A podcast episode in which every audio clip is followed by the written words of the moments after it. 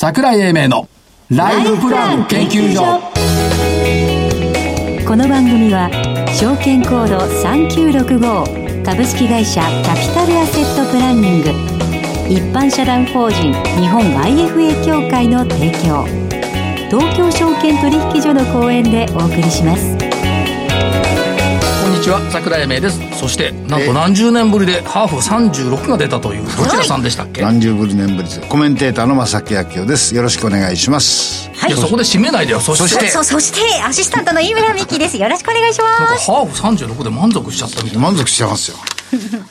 なんかいいいスコアが出ると追い先短いとかいう話もよくいえいえちょっとそんなこと聞いてません。そうですか。絶好調絶好調。えっ、と日経金株価518円高はい29,331円。4月9日以来の水準を回復。一時600円超えた場面もありました。から、東証一部の売買代金が3兆3800飛び7億円。連休前が3兆1100飛び4億円でしたから、リスクヘッジで売った分をリスクヘッジ解消でそのまま戻したのか、みたいな。ですよねところがありました。あと、三菱 UFJ が1億株をこれ商いしてましたから、そこそこそっちも来たのかなと。から、75日線、29,248円。6日ぶりに回復。これがね、やっぱり抜けると抜けないじゃ大きく違ってた。ですよねうん。あとは25日線29,411円。これが頭を押さえたんで、それ全場ここで頭を押さえられて、5場これを超えられなかったっていうところ。さて、飯村さん。えー、なぜ今日は上がったんでしょう？こんな500円も。おええ？えー、そんな、えー急にそんなクイズ出るんですか？クイズじゃねえよ。これ。クイズって言うかね？これは、はい。225採用銘柄の一株当たり利益が1411円。これ、週、連休前が1360円台だったんですよね。で、今年の大発会が1000飛び80円台でしたから、これ増えて、これ今日6時半頃には発表になると思うんだけど、PR が。はい。すっごい楽しみなのよ。1460円ぐらいまでいったらどうするみたいな。いいとこに気がつきましたね。あのさ、え？気がつくんじゃなくて毎日見てるんだからさ、いやいやいやいやいや。気がつかない方が多かったみたいじゃないですか誰も言わないんだよね。ねコメントがないですもんうん。あと、投資家さんの声面白かったね。ゴールデンウィーク明けのマーケットは食欲旺盛ですと来たもんだ。はいはいはいで、もう一つね、あの、気がつく気がつかないでいくと、はい月末安っはいていうのが、これな、何ヶ月 ?8 ヶ月連続。昨年9月からずっと月末安っていうのが続いていまして、8ヶ月連続。そして、えっ、と、月末安、月初高っていうのが、今年の1月2月の狭間から続いて、これで4ヶ月連続。はいということは、月末安くなったら月初高いよねって読んでもいいんじゃない？4ヶ月続くとうん。ほうほうで、えっ、と、信用残が重たいっていうのが一つはあるんですけども、えっ、と、信用の改ざん3兆3000飛び飛び5億円。信信用の売り算、えっ、と、7000飛び72億円。信用倍率4.67倍。これは結構重いよ。重いですね重いんだけど、これを消してくれるのは225の EPS じゃないの？っていう感じがしてはいます。から、2000年以降のゴールデンウィークの大型連休明け営業日の日経金株価の騰落、全21回で、飯村さん何勝何敗でしょうか？えなんかゴールデンウィーク明けはみんな海洋性みたいなノリじゃないんでしょうか？はい。だから21回のうち、勝ちが？勝ちがたくさん10、15、6、7回ぐらいないんですか？17回。はい残念でした。あら10勝11敗。で、今日勝ったから11勝11敗。これね、覚えておくといいよね。来年まで。忘れちゃうんですよ直前に言ってくれる？今度、うん、1年後にね。うん奇数年は強いんですよ。2000年以降10回中7回で、日経平均トピックスともな値上がり。偶数年は3勝8敗。昔はあの飛び石連休だったんで、飛び石連休の中が強いと、その後株価はかなり急騰するっていう、ジンクスみたいなのありました。へはい。ということで、これ覚えとけばいいのにね。やー、忘れちゃうんですよ。なんで？なんでも、頭の中そんなに入ん8ない月。の9日がイスラムのヒジュラ歴の新年だそれはね、覚えてます。みんな忘れちゃうんだよね。毎年言ってるから。やっぱ男前カレンダーが手元にないとですね。ないといかんね。はい。っていうことで、先週の銘柄は、M3。罰これね、いや、そ即座に罰って言わないでよ。罰すごいよ。翌日ストップ安。ね。いややっぱ決算日程見ながら銘柄選ばない。だけど、決算もそんなに悪いとは思わないんですけどね。悪くないよ。でしょ？過去最高だもん、前期。でしょ？で、理由笑っちゃうよね。笑っちゃいけないんだけど。今期見通しを出せなかったって、これ毎年出してないんだけどさ。なんで今更それ言うの？ということで、罰。えー、住の上織物罰。アスクル罰。日清坊。28, 28円高丸。よかったですまあ別れみたいなもんですよいね。えいえ、よかったです。丸が1個あって。確かにね。すいませんでした。とんでもございませんよ。はいでもストップ安になる銘柄を前日に選ぶこの感性ね。ええハーフ36では届かない。いや、そういう問題じゃないんですよ、ね。ハーフ36いいけど、もうハーフはどうしたの？もうハーフ？うん。いいじゃないですか。いや、よかったですよ。よかったこの日は。ええ、30優勝しましたから。あら ?36 とも、片方は？40。76? はい4オーバー？はい。ちょっと医者行った方がいいんじゃない？そんなに まあいいじゃないですか。ああ、そうですか。はいはいじゃあ、ハーフ36にあやかって、今週の銘柄。36じゃないですよ。えっ、ー、と。36って言ってたよ今いやいいです。4901、富士フイルムです。えっ、と、医薬品のお成長に注目をしたいというふうに思っております。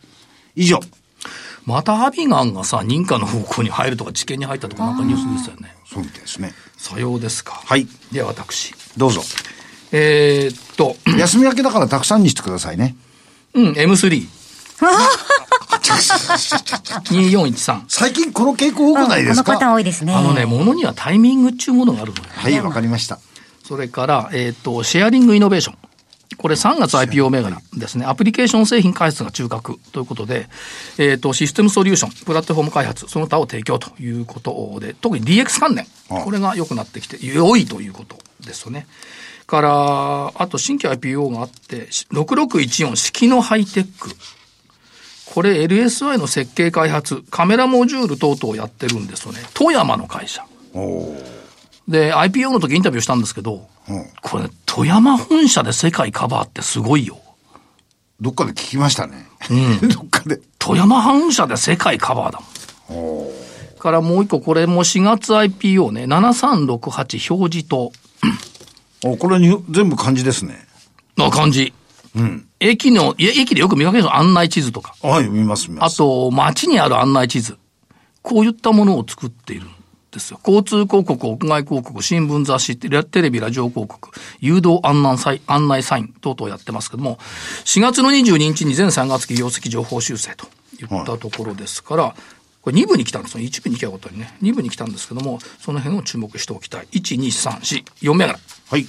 です。で、この後ゲストのご登場になります。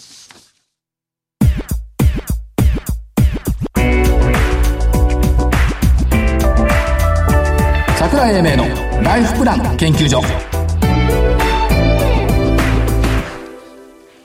それでは本日のゲストをご紹介します。株式会社 YM キャリア代表取締役松浦博さんです。松浦さんには本日お電話でご出演をいただきます。松浦さんよろしくお願いします。あ、よろしくお願いいたします。こんにちは、桜井です。よろしくお願いします。よろしくお願いします。えーっと、YM キャリアさんは山口フィナンシャルグループの参加ということで考えてよろしいんでしょうか？はい、大丈夫です。そうです。ということは、えーっと、本本社下関ということであ、しょそうですね。下関が本社になります。で、えーっと、カバーしているのが山口、広島、それから、えーっと、福岡も一部ですか？あ、そうですね。ということで、はいえーっと、ご担当されている業務としては、はい。地域企業の抱える経営課題を人材確保の面から支援する。はい。すごいですよね、これ。ありがとうございます。これ、どうなんでしょう、地元で働く方々の、まあ、仕事、生活を実現するパートナーになることを目指しているっていうことですけども、はい。具体的にはどんな感じで考えたらよろしいんでしょはい。あのーまあ、我々、えー地域金融グループとして、はいえー地域の中小企業の経営者の方々と、まあ、日々、こう、企業様の経営課題を、おまあ、共有させていただいてるんですが、はいそういったか経営課題を解決するにあたって、まあ、自社内のお人材でだけではなかなかこう知識やノウハウもなくて、はいえー解決できない場合っていうのがあるんですけど、まあ、そういった時に、まあ、外部の専門知識を持った人材のお活用を検討していただくという形です。で正社員、いわゆる雇用という形だと、なかなかこう地方でこうそういった人材を見つけること自体困難ですし、はい、まあ、またあのいたとしても条件面が合わずにこう採用できないというケースがございます。はい、でまあ、そういったミスマッチを解消するために、あの副業、兼業という形式も活用しながら、あ都市部やこう大企業で働く専門的なスキルを持った人材を活用していただいて、まあ、地域企業の経営課題の解決を支援していくというふうに考えております。今、副業、兼業というお話が出ましたけども、はい、えっ、ー、と、この活用ってのは非常に大きいっていうふうにお考えでしょうか？あそうですね。あの、まあ、先ほどもちょっと申し上げたんですけど、えっ、ー、と、そういう専門スキルを持った人材を採用するとなると、なかなかこう、給与面でも大企業と比べると中小企業さん、どうしても低くなってしまうので、なかなか採用できないというケースが多いんですけど、はい副業であれば、まあ、必要な時に必要な分だけこうサポートいただくっていう形で、割と安価に活用ができますので、はい、まあ、ニーズがどんどん増えているかなというふうには感じております。まあ今24時間働けますかっていう時代じゃないですから、空いてる時間も多いですから、副業兼業っていうのはありですよね。うん、そうですね。まあ結構その働き方改革とかで、大企業でもまあ残業ができなくなってしまったり、割と時間が空いている、そういう人材の方々結構いらっしゃるので、割ともう副業市場でいくと、買い手市場になっているっていうのが現状かなって思ってます。例えばその業種っていうことで見ていくと、どんな業種が対象になるんでしょうか、はい、あのー、そうですね、業種の縛りは基本的にないのかなっていうふうに思ってます。はい、あのまあ我々地域金融グループとして、えー、地域の幅広い業種の企業様とお取引をさせていただいてるんですが、あのまあ副業人材を活用して解決したいっていう課題っていうのが、あの例えば新規事業を展開していくにあたって、えー、その分野の専門知識を持った人材のアドバイスが欲しいであったりとか、はい、あとまあコロナの状況も踏まえて、えー、EC などの非対面販売を強化したいので、えー、そういった専門家のサポートを受けたいっていうような、あのまあいわゆる企画とかあ戦略立案の支援ですね。はいまあ、あの大企業でいうところの本社機能の一部としての副業人材の活用というところになりますので、まあ、そういった意味で、えー、業種はあまり問わない、まあ、むしろすべての企業様が対象になるのかなというふうに思ってます。あの、いろんな会社さんを回っている中で、はい、特に地方の企業さんが、はい、やっぱりまだまだこれ、うずもれているよねって受けることが結構多いんですよ。はい。で、そういったところのお手伝いっていうふうになるんでしょうか？そうですね。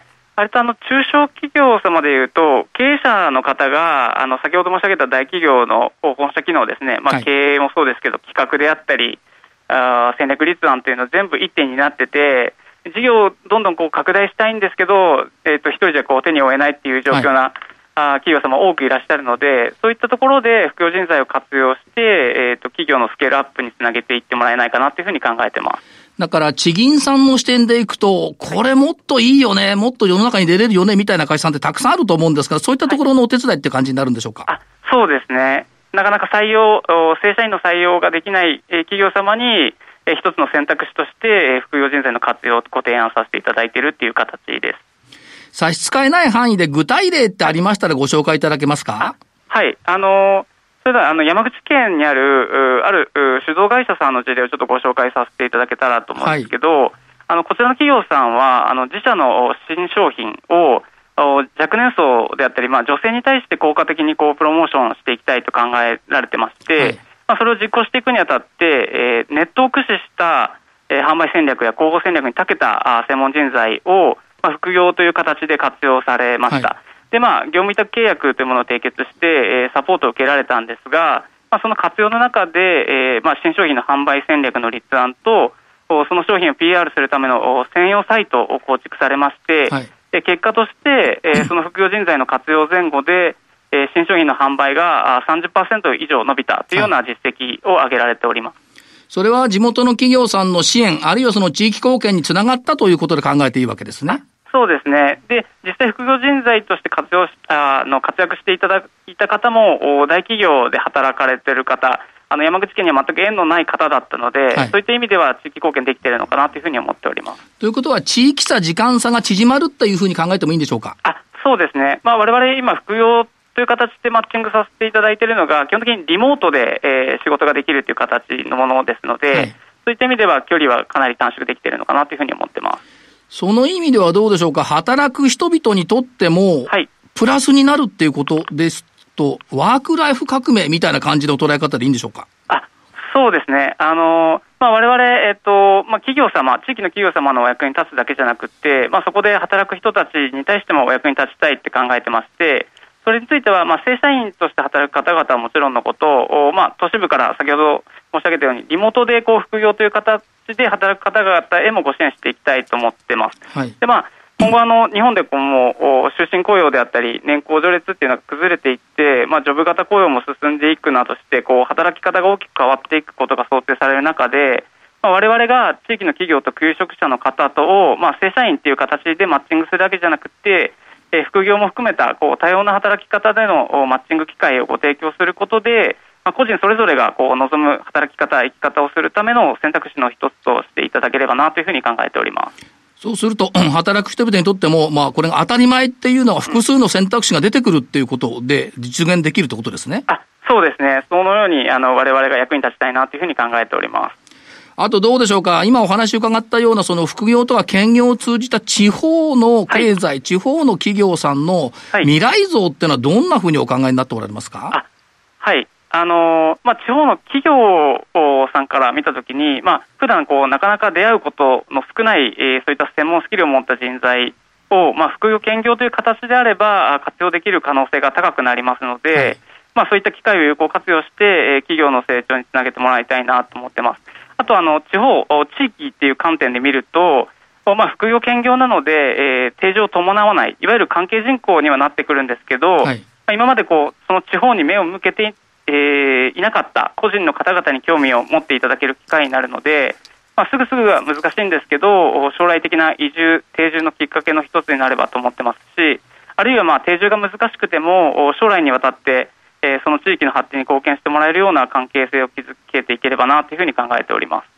そうすると、その働き方改革、副業兼業を通じた、まあ、地方の未来像っていうのは、まあ、全国だけではなくて、場合によって世界にも広がってるっていうことも考えられますよね。あそうですね。可能性は十分にあるのかなっていうふうに思ってます。だから、山口県、まあ、広島でも山口でも、北九でも九州でもいいんですけども、はい、えー、その地域の、まあ、食品であれ、その工業製品であれ、そういったものがやっぱり、望まれるところに望まれるものを提供するっていうのは、やっぱり地域経済への貢献ということですよね。あそうですねあの、先ほどおっしゃっていただいた通りあの地域にはあの魅力的な企業ってかなり埋もれていると思うので、はい、その発信をまあ我々が手助けできたらなというふうに思ってますで各企業、まあ、地域も回ってみると、やっぱり現場の方々って一生懸命ものを作ったりしてますよね。はい、はいで、汗水垂らして作ってるじゃないですか。はい。その成果がやっぱり拡大するっていうのは、地銀さんとしてもやっぱりウェルカムですよね。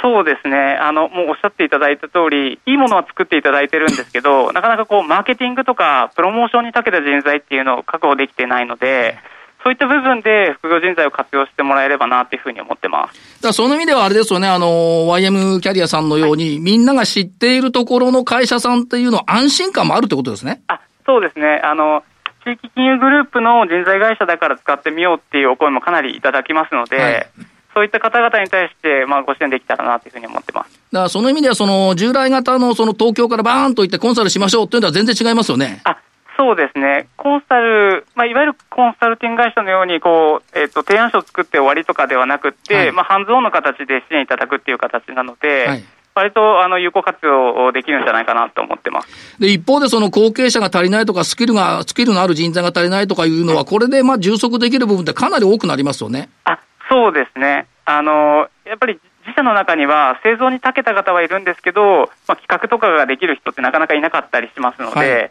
そういった意味ではかなりのサポートになるんじゃないかなと思ってます。それが、だから地域、地域でそういったものがどんどん広がってくると、日本全体活性化っていうふうにつながるんでしょうか？うん、あそうですね、あのー、まあ、リモートで今働ける環境がかなり整ってきておりますので、はい、有機的な結びつきはどんどん増やしていけるんじゃないかなと思ってます。どうでしょう、その地銀さんっていうのはやっぱり地域創生っていう取り組み、やっぱりあちこちでこうたくさんおやりになってるって考えていいんでしょうか？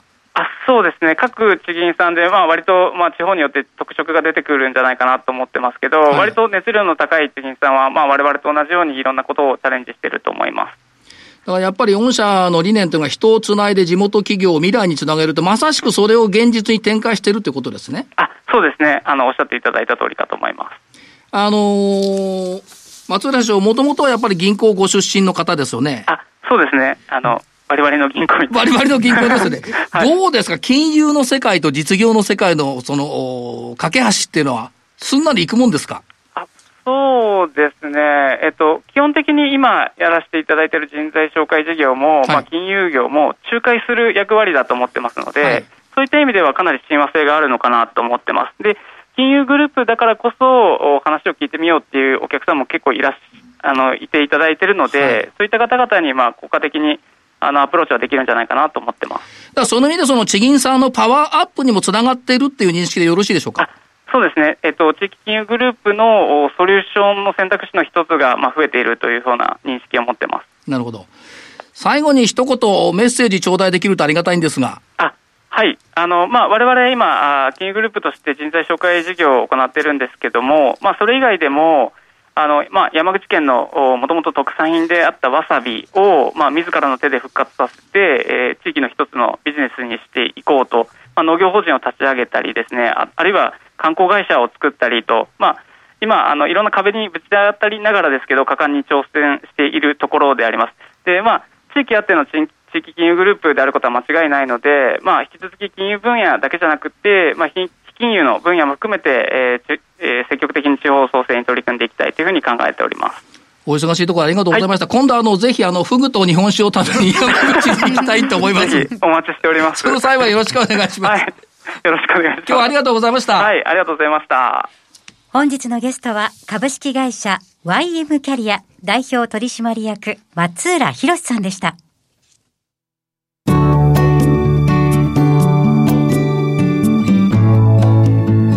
今週のライフスイート。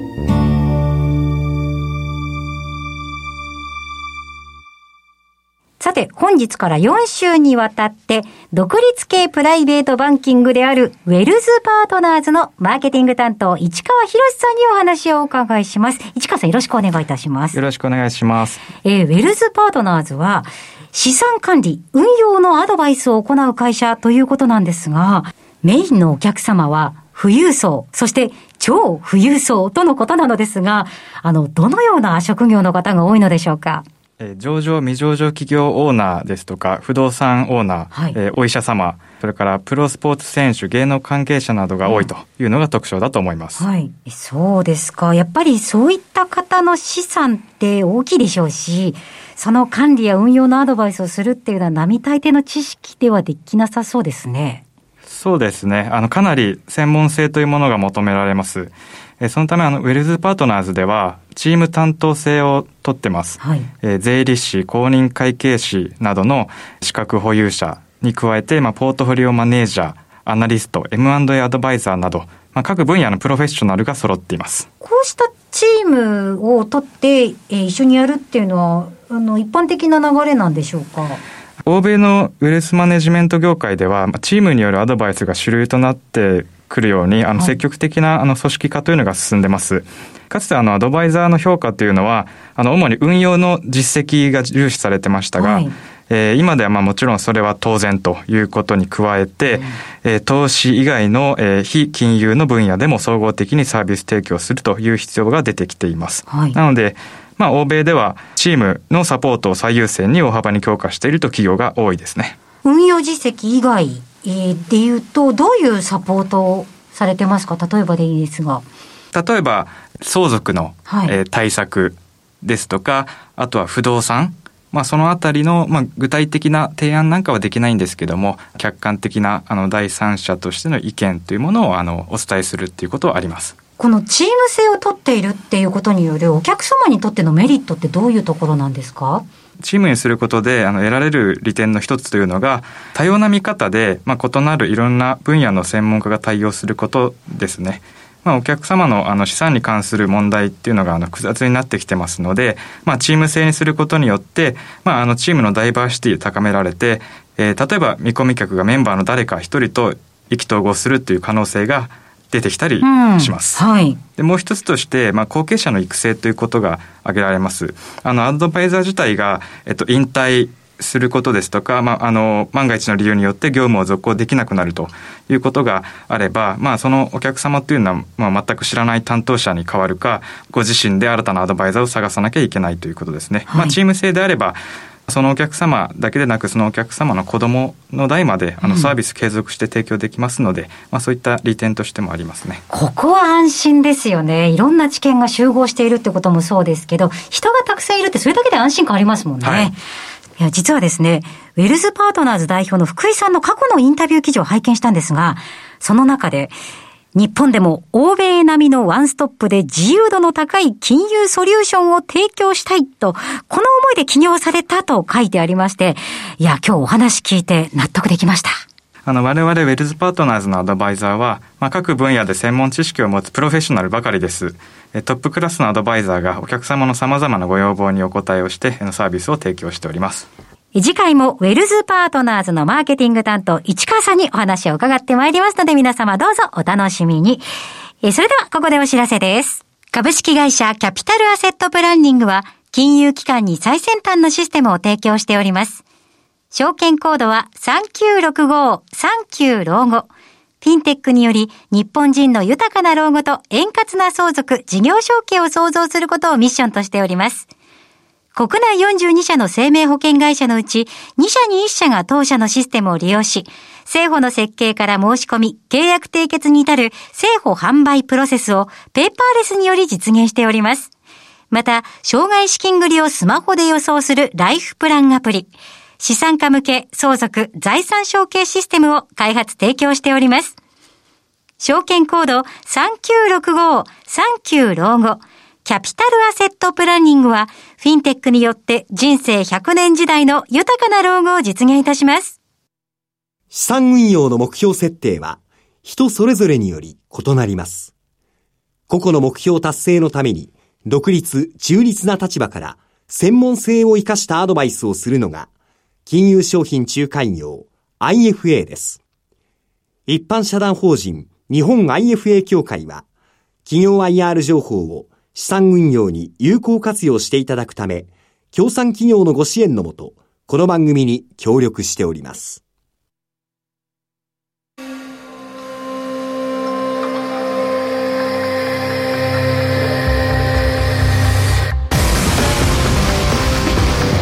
桜井英明のライフプラン研究所この番組は証券コード3965株式会社キャピタルアセットプランニング、一般社団法人日本 IFA 協会の提供、東京証券取引所の講演でお送りしました。なお、この番組は、投資、その他の行動を勧誘するものではありません。